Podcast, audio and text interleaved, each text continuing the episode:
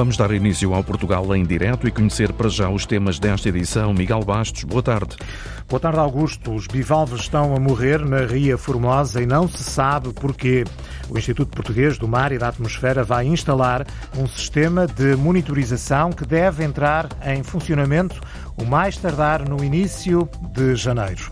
A Câmara de Figueira de Castelo Rodrigo vai reforçar o seguro de saúde municipal, uma forma de ajudar a população que a autarquia considera estar a ser abandonada pela administração central. Mas não é só no interior que a população sente este abandono. Esta tarde, os habitantes de Vila Franca de Xira vão se concentrar junto à Câmara Municipal, alertam à falta de médicos no Conselho.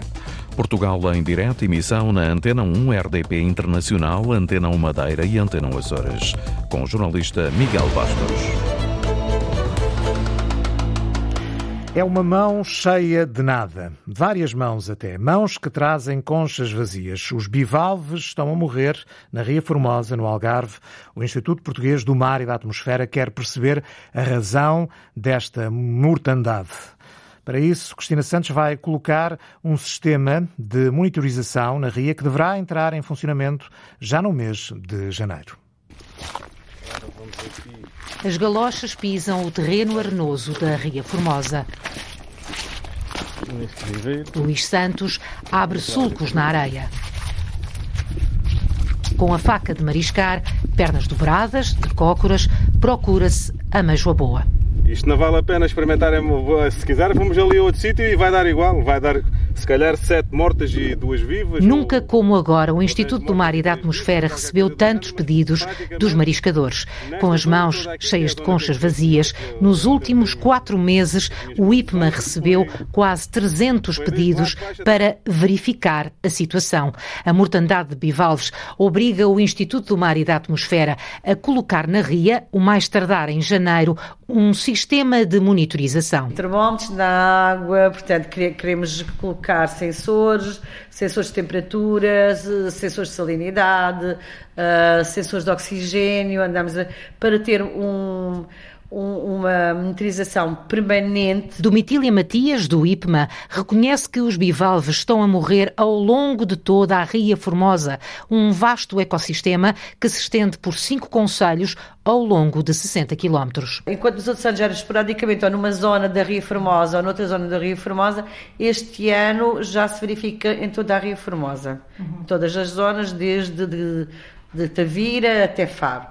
Uh, e também já também alguma situação de, um, em Alvor, na rede de Alvor. Por esta altura, a mortandade de bivalves situa-se entre os 53% e os 65%. Não constitui ainda uma calamidade que se possa pedir, uma situação de calamidade para a RIA, mas vai prejudicar muitos produtores, vão ter, deixar de ter investimento e, acima de tudo, pode provocar o recurso de diminuição drástica do número de indivíduos. Os problemas registram-se essencialmente nas duas produções mais importantes da Ria Formosa, a meijoa boa e ostra japonesa. São várias as hipóteses que podem justificar esta mortalidade, a presença de parasitas já endémicos na Ria Formosa, mas também as alterações climáticas. A temperatura da água está extremamente elevada, o que Uh, isto, este ano foi um ano super atípico, não tivemos chuvas, não tiramos um aporte de nutrientes à ria, uh, que possivelmente condicionou, uh, condicionou a, a, a, disponibilidade de alimento. São assim várias as hipóteses que o Instituto do Mar e da Atmosfera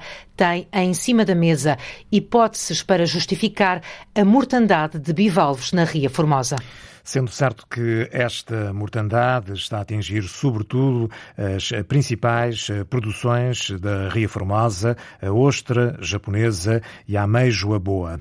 Na semana passada, a Cristina Santos, a jornalista Cristina Santos, já tinha ouvido as queixas e o diagnóstico dos mariscadores. Agora chega então esta decisão do IPMA de instalar um sistema de monitorização que ajude a perceber as razões desta mortandade dos bivalves na Ria Formosa, no Algarve. Apesar das chuvas das últimas semanas, a bacia do Barlavento, Algarvio, é que tem menor quantidade de água armazenada no país. A percentagem diz respeito ao final do mês de novembro, mas diz tudo. Apenas 9,2% de água armazenada. A média costuma ser de 58%. Os dados do Sistema Nacional de Informação de Recursos Hídricos indicam que no final de novembro as bacias com menos águas estavam a sul. As de Mira e as de Arado e Sado têm percentagens a rondar os 35% de armazenamento. Com mais água a norte, Lima tem quase 80%, Ave acima dos 95%. Ficam na paragem, ficam muitas vezes eh, à espera que venha o próximo autocarro. Carla Guerreiro, vice-presidente da Câmara Municipal de Setúbal. Não está garantido o transporte conforme o contrato. E aquilo que nós sentimos, que as pessoas mais nos reportam, é incumprimento nos horários. Alunos afetados que perdem as primeiras aulas. E há ali uma certa destabilização daquilo que é o normal funcionamento, portanto, aquilo que nós exigimos é que as carreiras e os horários sejam cumpridos. É uma e 21 está no Portugal, em direto aqui na Antena 1. Está marcada para esta tarde uma vigília contra a falta de médicos no Conselho de Vila Franca de Xira, distrito de Lisboa. Os habitantes de Vila Franca vão se concentrar junto à Câmara Municipal. Vânia Hilário, da Comissão de Utentes de Saúde do Bom Sucesso e Arcena, diz que há milhares de pessoas sem médico de família e os números aumentam de dia para dia por haver realmente muita falta de médicos. O número de, de utentes sem médicos tem vindo a subir de mês para mês. Uh, em outubro, quando fizemos assim, quando aconteceu à porta do Centro de Saúde do Bom Sucesso e da Sena a primeira concentração, uh, onde formámos também a nossa comissão, tínhamos informação que tínhamos 3 mil pessoas sem médicos de família na nossa zona. Entretanto, em novembro, quando fizemos, já com, com a comissão constituída e fizemos uma ação de protesto em frente ao Aço de Alverca, já tínhamos cerca de 5 mil. Neste momento já temos informação que são quase 7 mil pessoas sem médico de família. Qual é Portanto, o transtorno para as pessoas? O transtorno é que as pessoas não conseguem ser atendidas, portanto, as pessoas estão, estão meio perdidas, estão desesperadas. Aliás, temos até elementos da nossa comissão que, que, não conseguem, que não conseguem ser vistas por um médico. Tentam marcar consulta, não conseguem, não há médico, uh, são depois encaminhadas para a POVA ou para Benavente, onde estão a ser todos os conselhos aqui nos arredores a serem encaminhados, depois não são atendidas. Portanto, o transtorno é este, é não ter uh, um, um, direito assistido, que é o direito à, à saúde. O protesto começa às 5 e meia da tarde, vai juntar vários movimentos pela saúde de Vila Franca de Xira, numa ação promovida pelas comissões de utentes de saúde de Alverca, Bom Sucesso e Arcena, pedem o reforço do Serviço Nacional de Saúde com mais médicos e também enfermeiros de família. No Distrito da Guarda, a Câmara de Figueira de Castelo Rodrigo vai reforçar o seguro de saúde municipal Cuidar de Todos. A autarquia considera que a população deste Conselho do Interior está abandonada pela Administração Central, nomeadamente, Cláudia Costa, no que diz respeito aos cuidados de saúde, de tal forma que decidiu aumentar o número de serviços gratuitos que vai disponibilizar aos utentes. O autarca de Figueira de Castelo Rodrigo olha para o panorama da saúde no Conselho e faz de imediato este diagnóstico. Nós estamos abandonados pela Administração Central, estamos abandonados pelo Serviço Nacional de Saúde, estamos abandonados pelo Governo naquilo que diz respeito aos cuidados eh, de saúde que estão eh, contemplados, estão, eh, que devia de ser uma realidade porque estão contemplados na Constituição Portuguesa, que todos os cidadãos portugueses têm que ter direito a cuidados de saúde. Mas olha, aqui pelo interior não acontece isso e as câmaras têm que substituir neste caso, ao Estado. A partir do interior, o autarca Carlos Condesso não se resigna, por isso reforçou o Serviço de Saúde Municipal, que vai disponibilizar a todos os cidadãos com residência no Conselho de Figueira de Castelo Rodrigo consultas médicas em 23 especialidades, exames complementares de diagnóstico e mais de 50 tipos de análises clínicas. Nós tivemos que eh, lançar mãos e, arregaçar mangas e, criar eh, e reforçar acima de tudo, este seguro municipal de saúde, onde eh, os médicos do, do, do, Centro de Saúde de Figueiredo de Castelo Trigo eh, estão em estreita articulação com os médicos eh, do, do, cartão de saúde que nós contratamos, primeiro para haver mais eficácia e mais eficiência naquilo que são os cuidados médicos. E depois também para não se repetirem nem exames, eh, nem análises eh, e para haver uma melhor gestão dos recursos eh, e, deste investimento que é um investimento avultado, mas que vale a pena. Um investimento da autarquia de quase meio milhão de euros para um período de dois anos. O autarca Carlos Condesso lembra também que o Conselho conta apenas com três médicos de família em idade de reforma para uma população de 5.100 pessoas, uma grande sobrecarga, por isso não se cansa de apelar para que o Estado olhe para o interior do país. Cuidar de todos, assim se chama este seguro de saúde municipal.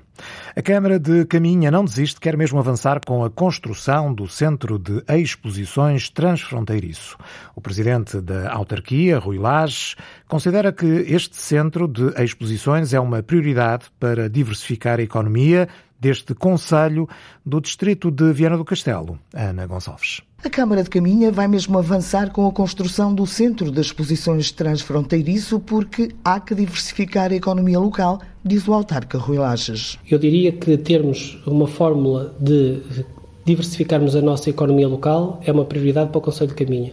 O SET era um mecanismo, um meio âncora para que isso pudesse acontecer. Era e continua a ser, mas nunca com o tal empresário que ainda não devolveu os 360 mil euros que recebeu adiantados do município, nem deu notícias.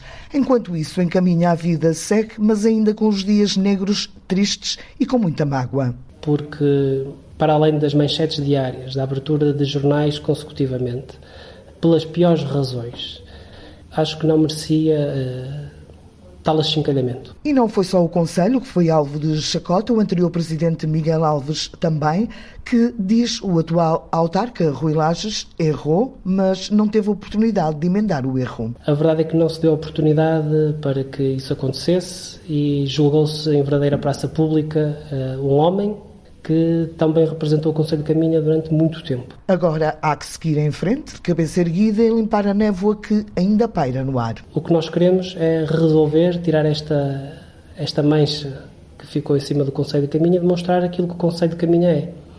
Um Conselho com paisagens únicas, com praias fantásticas, com rios. Temos tudo de bom para as pessoas nos poderem visitar e é isso que nós queremos pôr outra vez o Conselho Caminha no mapa das coisas boas, porque são as coisas boas que nós temos de demonstrar. O tempo encarregar-se-á disso. Assim o espero.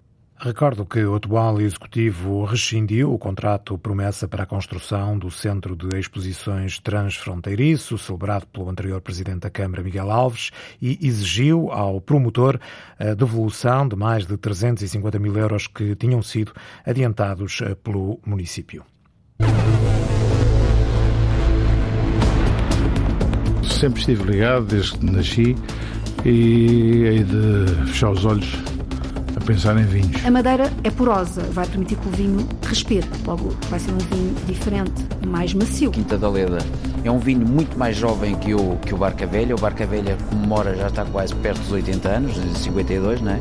O Quinta da Leda nasce em 97 e tem sido gratificante o conhecimento que tem tido a interpretação da Juliana Félix no Ambué com as metamorfoses de Benjamin Britten. E então o Projeto Baco, esta semana, convida-nos a ir até à Bairrada e não poderíamos ir à Bairrada sem provar um belíssimo espumante e brindarmos à vida.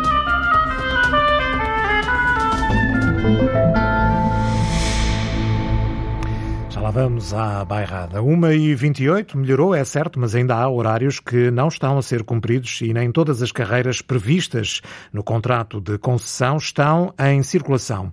A avaliação é da Câmara de Setúbal, que continua a receber muitas queixas, nomeadamente dos alunos que chegam muitas vezes atrasados às aulas devido às falhas no sistema de transporte público.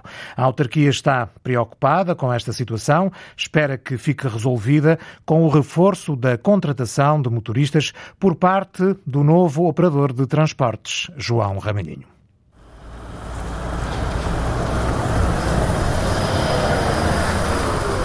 O sistema de transportes melhorou, mas a oferta ainda é insuficiente e tem várias falhas. É o que revela a Antena 1, Carla Guerreiro, vice-presidente da Câmara Municipal de Setúbal. Não está garantido o transporte conforme o contrato. E aquilo que nós sentimos que as pessoas mais nos reportam é incumprimento nos horários. Muitas vezes num dia o autocarro passa a uma hora, mas se for preciso no dia a seguir aquela hora já não já não faz esse já não faz esse circuito. Há alunos que estão a chegar atrasados às aulas devido ao incumprimento de horários por parte do operador de transportes, acrescenta a vice-presidente da Câmara Municipal de Setúbal. Em Azeitão 400 alunos têm que ser transportados todos os dias para o ensino secundário. Estamos a falar de crianças e jovens, dizer que, que, estão à espera do autocarro para poder ir para casa e que se não passa aquela determinada hora ficam na paragem, ficam muitas vezes à espera que venha o próximo autocarro, não é? Há umas que se estão a levantar muito mais cedo do que seria necessário para garantir chegarem à escola e há outras que estão a chegar a casa muito mais tarde do que seria necessário. Alunos afetados que perdem as primeiras aulas. Carla Guerreiro, vice-presidente da Câmara Municipal de Setúbal, tentou sensibilizar os professores para o problema dos atrasos dos alunos devido aos transportes, mas diz que a situação tem de ser resolvida pelo operador. As escolas estão, foram alertadas para este problema e têm tido alguma tolerância relativamente a esta matéria. Aquilo que eu fui dizendo às escolas e é a convicção que eu tenho é que estamos a fazer tudo, não é, junto da empresa, sensibilizando para que isto não continue. Não é só o problema formal, é o problema dos alunos que perdem aprendizagens, que perdem aulas que ao chegar atrasado a aula está a acontecer e há ali uma certa destabilização daquilo que é o normal funcionamento. Portanto, aquilo que nós exigimos é que as carreiras e os horários sejam cumpridos. Precisamente na freguesia de Azeitão, pais encarregados de educação estão muito preocupados porque as crianças são obrigadas a atravessar uma estrada de muito trânsito para encontrarem outra alternativa de transporte uma vez que o autocarro, entre Azeitão e Cabanas, muitas vezes não aparece. Segundo Fernando Morgado, presidente da Associação de Pais da EB23. Que faz o percurso Azeitão-Cabanas, uh, o que acontece é que esse autocarro é mais as vezes que não existe na, na prática do que existe.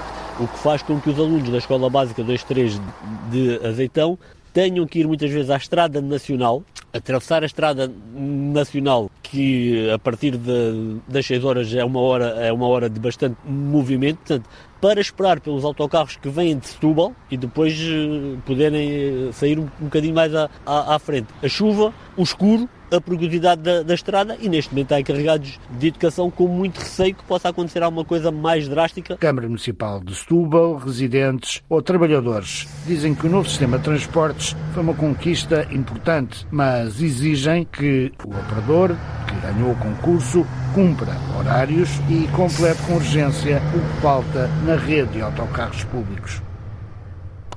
Está melhor, é certo, mas os horários ainda não são cumpridos de acordo com as expectativas. Nos Açores, a gare do aeroporto do Pico vai ser melhorada e ampliada. As obras vão custar mais de um milhão de euros. As contas, Luís Branco, já foram aprovadas. O Governo aprovou o investimento para o aeroporto do Pico de 1 milhão e 51 mil euros. Destina-se à ampliação da Aerogar. Os amigos do aeroporto desta ilha saúdam a iniciativa, mas lembram que as contingências estão na sua operacionalidade. Existem outras, uh, outras necessidades em termos de, operacionalidade, como por exemplo a, implementação de, de, sistema de aproximação RNP para a pista 09, que não existe, e é algo que foi muito vincado no parecer da SATA sobre a ampliação da, da pista do Pico. Bruno Rodrigues, dos amigos do aeroporto da Ilha do Pico, gostariam igualmente de ver autonomizadas as informações do tempo atmosférico. As previsões para o aeroporto do Pico utilizam o TAF do FAIAL, que tem realidades meteorológicas diferentes do Pico, e esse tipo de, de equipamento uh, requer também um contacto com o Instituto Português do, do Mar e da Atmosfera e da Autoridade Nacional da Aviação Civil. Portanto, são, são outros eh, investimentos uh, na, na, linha de. Não, não é apenas ampliação, há outras coisas que podem ser feitas para melhorar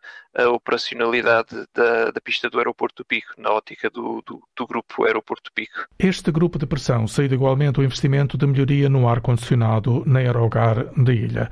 A execução da obra, cujo montante financeiro já está aprovado, é da competência da SATA Aeródromos. A Associação dos Amigos do Aeroporto da Ilha estão satisfeitos, mas lembram outras eh, contingências. Na Madeira, a companhia EasyJet vai aumentar o número de voos de ligação da ilha. A companhia opera, eh, nesta altura, eh, nove rotas, vai passar a operar mais uma e espera que venham mais ligações que possam ser feitas sem que os passageiros tenham de passar por Lisboa. A oferta do número de lugares também é maior do que aquele que, aquela oferta que havia antes eh, da pandemia. Paulo Santos. A companhia aérea EasyJet quer continuar a crescer na Madeira. A transportadora acaba de lançar a décima rota direta para a região, neste caso a partir do aeroporto de Milão Malpensa, em Itália. E a intenção é aumentar o número de ligações diretas para evitar que os passageiros tenham de passar por Lisboa, explica José Lopes, diretor da EasyJet para Portugal. No Funchal passa a ser a nossa sexta rota internacional e a primeira para a Itália. E faz parte também aqui de uma aposta de, por parte da EasyJet em diversificar o nosso network, em apresentar uma maior uh, oferta direta de e para a Ilha da Madeira, para que não só as pessoas que desejam visitar o arquipélago o possam fazer sem ter que fazer escala noutros aeroportos, mas também os próprios madeirenses que queiram visitar as principais cidades uh, europeias o possam fazer sem ser uh, obrigados a apanhar um voo de ligação uh, intermédio. José Lopes garante que a companhia está a crescer na Madeira, mais 33% de lugares em relação ao ano passado e 63% em relação a antes da pandemia. Vamos apresentar um aumento na Madeira, no arquipélago, de mais de 33% dos lugares oferecidos, comparativamente com aquilo que fazíamos o ano passado que já era uh, bem superior àquilo que operávamos antes da pandemia. Uh, se compararmos aquilo que vamos estar a voar este primeiro semestre com aquilo que voávamos antes da pandemia, é um aumento de cerca de 63%, o que demonstra, sem dúvida, que a EasyJet acredita no mercado da Madeira, é um mercado forte e que uh, se reinventou e continuamos uh, a acreditar que, que a Madeira tem potencial para continuar a crescer, que é um destino que se rejuvenesceu e que cada vez mais pessoas o vão querer visitar. José Lopes, diretor da EasyJet para Portugal. A companhia opera 10 rotas para o arquipélago da Madeira, sendo uma delas a ligação entre Lisboa e o Porto Santo, a única rota regular para a ilha, sem contar com as ligações à Madeira. Este inverno, além do Milão-Malpensa-Madeira, a transportadora lançou também rotas a partir de Paris, Charles de Gaulle e de Lyon. E vão 10, 10 rotas eh, para os aeroportos da Madeira e do Porto Santo, um número que a companhia aérea quer aumentar. Mau tempo na Madeira, a Capitania do Funchal emitiu um aviso por causa do vento forte e da má visibilidade para a orla marítima. Este aviso vai estar em vigor até às seis da manhã de amanhã, quarta-feira. A entrega dos materiais está atrasada, as obras também, obras de requalificação e modernização da Escola Secundária Alexandre Herculano, no Porto, deviam ter terminado a 30 de novembro. A Câmara Municipal do Porto decidiu, no entanto, estender o prazo até ao final deste mês. A requalificação, que já tinha estado agendada para o ano de 2011, tem um orçamento de 7 milhões de euros. É uma e 38 está no Portugal em direto e a carta de vinhos está agora na mesa. Tem madeira explicada por um escansão, um enólogo, uma harmonização entre vinho e música e uma entrevista a um nome maior da cultura do vinho que, já sabemos, não cai do céu. Vamos provar. Alexandre David.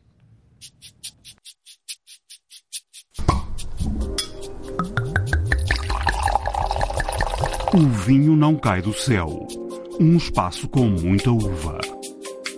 A madeira é porosa, vai permitir que o vinho respire. Logo, vai ser um vinho diferente, mais macio. O maior marco, digamos assim, que há na Quinta da Leda é a construção da adega. O projeto Baco, esta semana, convida-nos a ir até à Bairrada. Sais pela Porta Grande e enquanto tiveres a cabecinha a trabalhar como deve ser. Olá, sejam bem-vindos.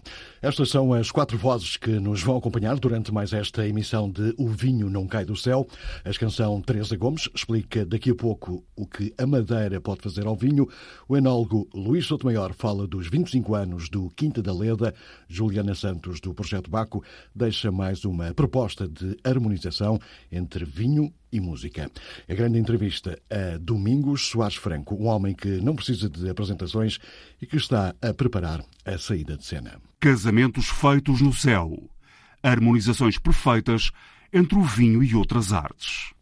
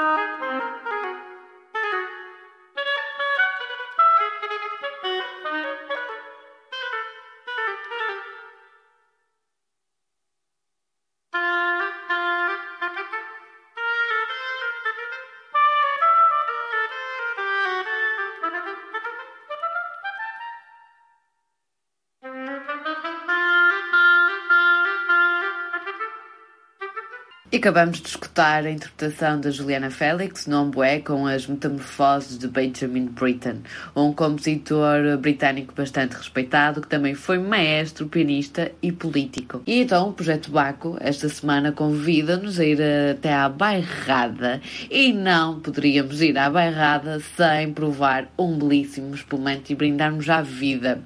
Portanto, sugerimos o Colinas, eh, natural bruto, com uma bolha que dança na nossa boca e a envolve, tornando-se numa festa sentida e memorável nos nossos sentidos. No arranque fica então mais esta proposta de harmonização entre vinho e música, sugerida pelo Projeto Baco.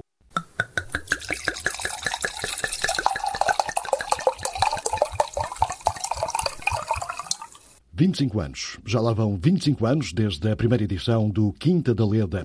Foi motivo de festa em Lisboa, com a prova das 20 edições que este vinho já teve.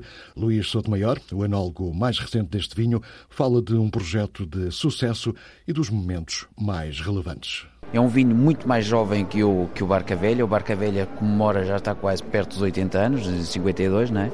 O Quinta da Leda nasce em 97.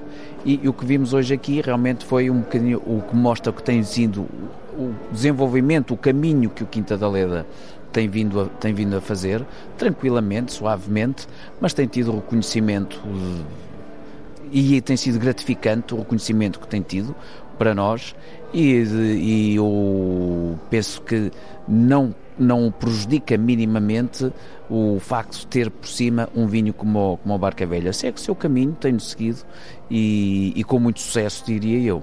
Que, que, momentos é que lhe apetece sublinhar destes 25 anos do, do Quinta do Aldeira? Há, há, momentos que vale a pena sublinhar, momentos que tenham sido marcantes ou a coisa é muito suave e tem sido super tranquila? Olha, é, é, é evidente que há momentos marcantes na, na, na, Quinta da Leda, desde momentos em que plantações novas, como lembro que a primeira grande plantação, a Quinta da Leda, foi comprada em 1979 e o primeiro ano em que, em que aumentámos com algum significado, digamos assim, a, a, área de vinha foi em 1998, em que plantámos mais cerca de 20 hectares.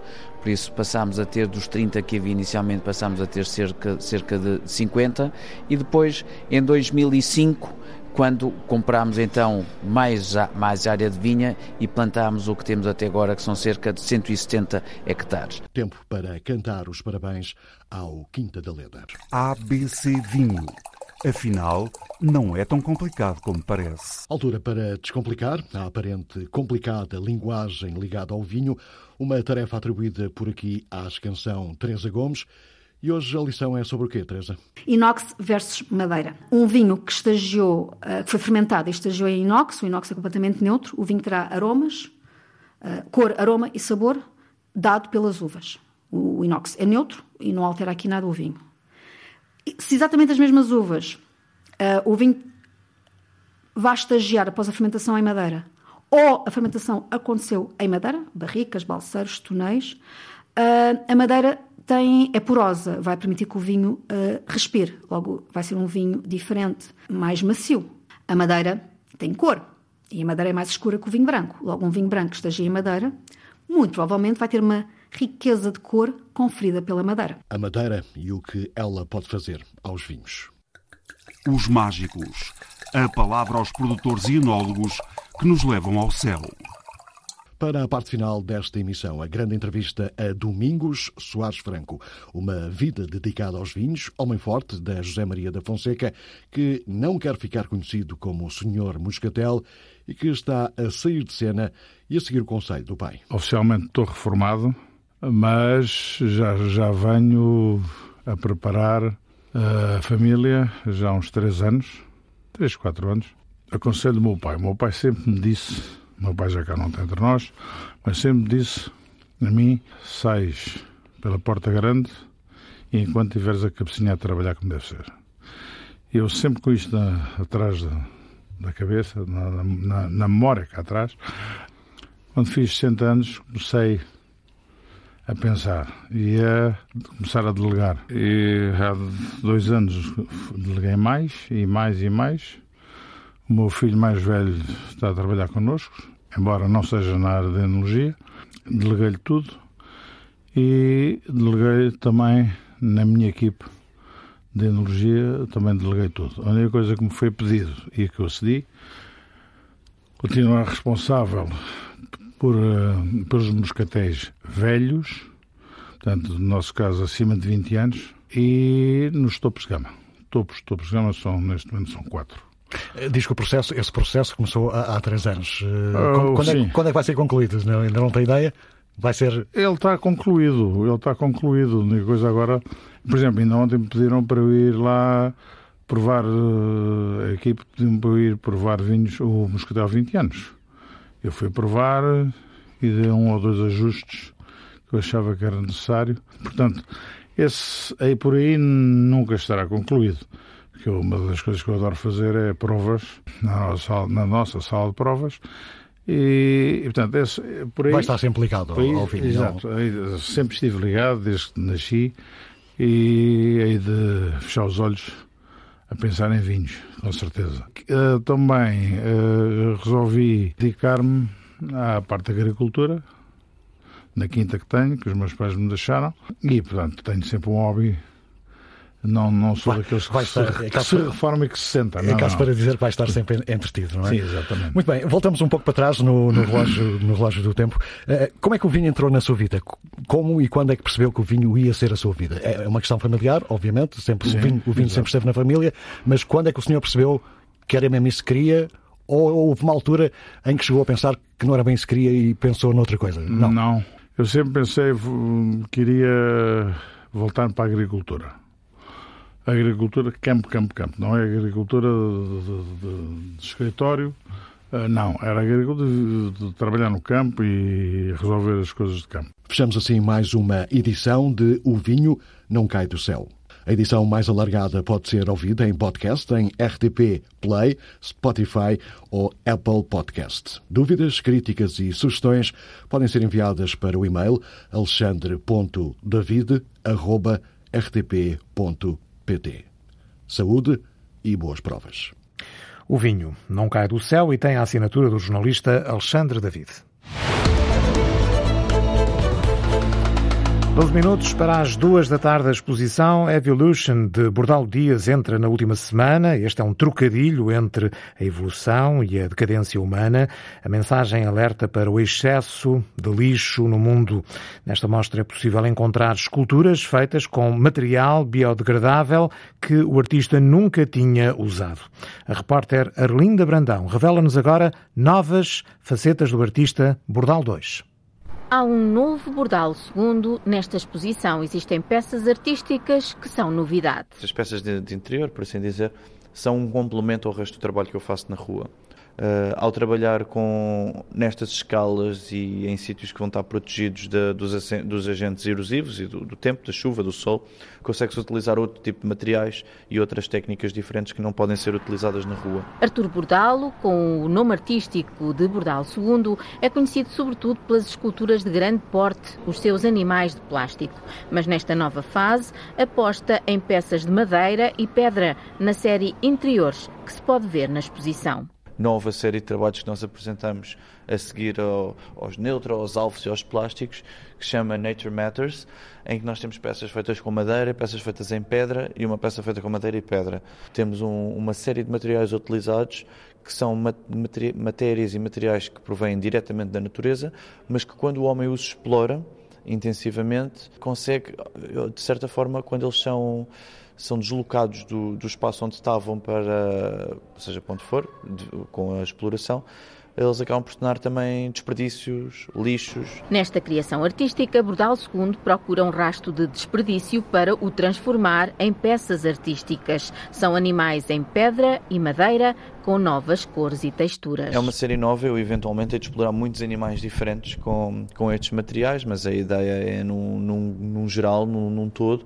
fazer representações de, dessas espécies que viviam nos espaços onde a exploração intensiva desses mesmos materiais, seja da madeira, seja da pedra, os tirou de lá para fora e deixou de lhes dar um espaço onde podiam viver. E nós aproveitamos todo, todo esse material para, para fazer as peças, depois com, com alguns vernizes, algum, algumas resinas, algumas aguarelas, algumas patines que se consegue dar para dar várias cores. Entre os vários momentos da exposição estão os que revelam as novas facetas do artista.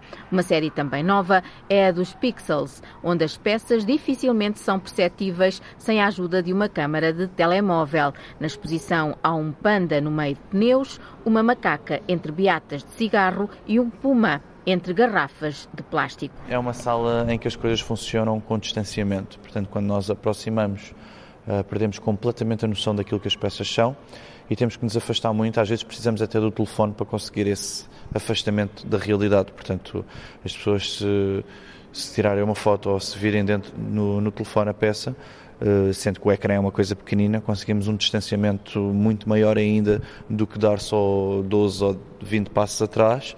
E, e, aí é que se consegue ter a, a noção daquilo que a peça é. Remete-nos também ao nome da exposição Evolution, portanto, evolução mas de evil, uma evolução do mal, em que a própria evolução do meu trabalho está ligada à evolução, com muitas aspas, do, do homem e da sociedade.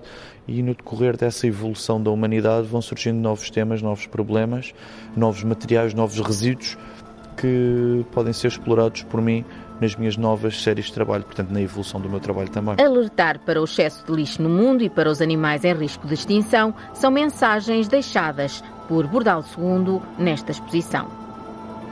Desperdício de pedra e de madeira na nova exposição deste Bordal, segundo para ver até domingo no Centro Colaborativo Edu of Lisbon, em Marvila, Lisboa. A magia do Natal está de regresso ao Castelo de Montemoro Velho, distrito de Coimbra. Por estes dias, o Castelo Altaneiro, com vista para o Baixo Mondego, está transformado, Horácio Antunes, em parque temático de Natal. Olá, boa tarde. Olá, boa tarde. Olha, sou o Agostinho. Dê sua felicidade. E viemos aqui ao Castelo Mágico. Agostinho e Felicidade são marionetas que vieram do Minho até ao Castelo Mágico de Montemoro Velho. Na cabeça transportam cestos recheados com produtos da horta. Muita coisa boa agora para o Natal. É. Olha, batatas, penca, umas uvas, malaguetes. Olha, até cogumelos temos, sabe? É tudo é. fresquinho da nossa horta. Olha, e está uma bela festa. Venham até aqui para nos conhecerem. Bocadecão.pt Por instantes, a neve cai em vários pontos do castelo. A alegria transborda em sorrisos. Dos palhaços aos saltimbancos, dos doentes aos dançarinos, miúdos e graúdos encantam-se em inúmeras atividades. Dá para umas boas horas de diversão de Vieira de Leiria, Kenza e a avó Maria José cruzam a pista de patinagem. Acho um sítio muito bom para visitar, dá para fazer muita coisa, dá para comer muita coisa. Muito divertido. Valeu a pena, foi a primeira vez que viemos e adoramos. É muito bom. É engraçado para as crianças, para nós. E a avó também experimentou os patins? Pois, foi a primeira vez. É ela que me incentiva a fazer tudo. Vando, a família e os amigos vieram de Vila Nova de Gaia. A pequena Leonor deliciou-se montada num pônei. Gostei. Como é que se chamava o pônei? Ruth. Onde é que tu és? De Gaia. É muito bonito, é a primeira vez, primeiro ano que estamos cá. Muitas uh, diversões e atividades para as crianças. Para iniciar bem o espírito natalício, está a ser ótimo. Do cavalo para o carrossel, do escorrega para o planetário, do mundo virtual para as exposições reais do exploratório e a casa do Pai Natal. Eu gosto muito desta zona, também pela lampreia e pelo arroz, e então venho para cá nesta altura, porque os correios também não funcionam muito bem e as crianças aqui deixam-me logo as cartas e eu depois levo para a Lapónia. Depois de uma paragem forçada devido à pandemia, o Castelo Mágico regressou com muitas novidades, como realça o Presidente da Câmara Municipal de Montemoro Velho, Emílio Torrão. Este é um projeto que parou com a pandemia, mas que entrou com a magia que se impõe para este castelo. Este ano, eh, uma das grandes novidades é efetivamente fazer descer a magia de Natal à vila, vão animar as pessoas, de certeza absoluta animar o comércio local, partilhar com todos. E este é um verdadeiro exemplo daquilo que se pode fazer, aproveitando um castelo incrível que temos. É um evento que tem público de todo o país, também do estrangeiro.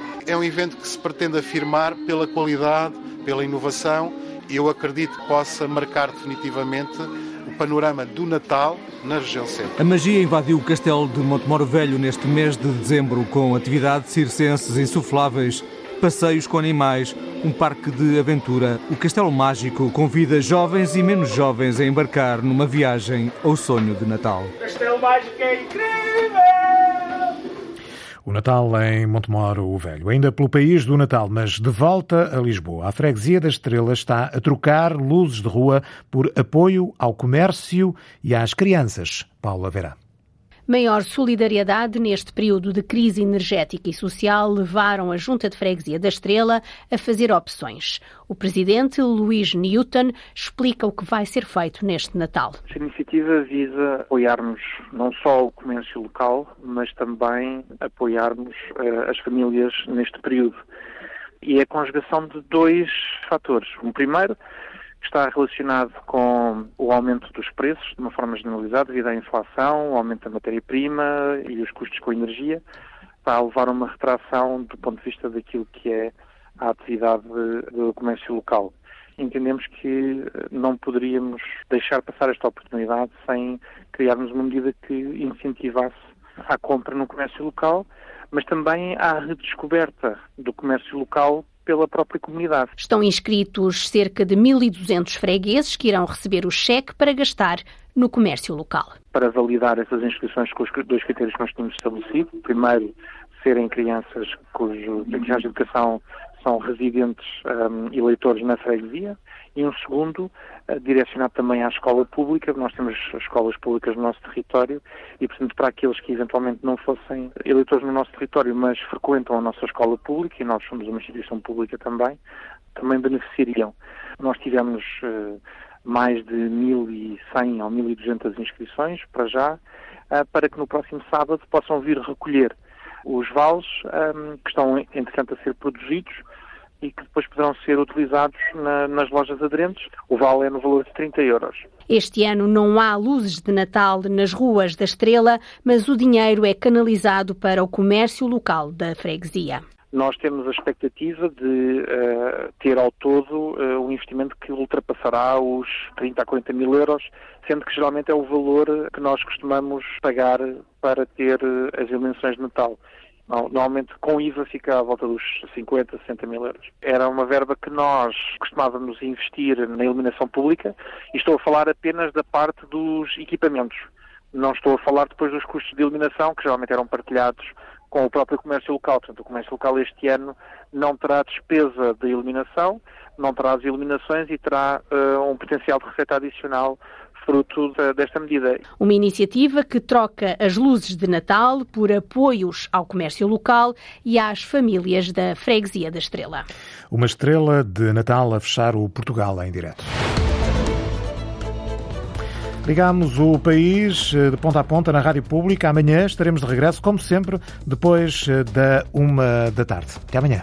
Então, até amanhã. Termina aqui o Portugal em direto. A edição foi do jornalista Antena 1 Miguel Bastos. Antena 1. Liga Portugal.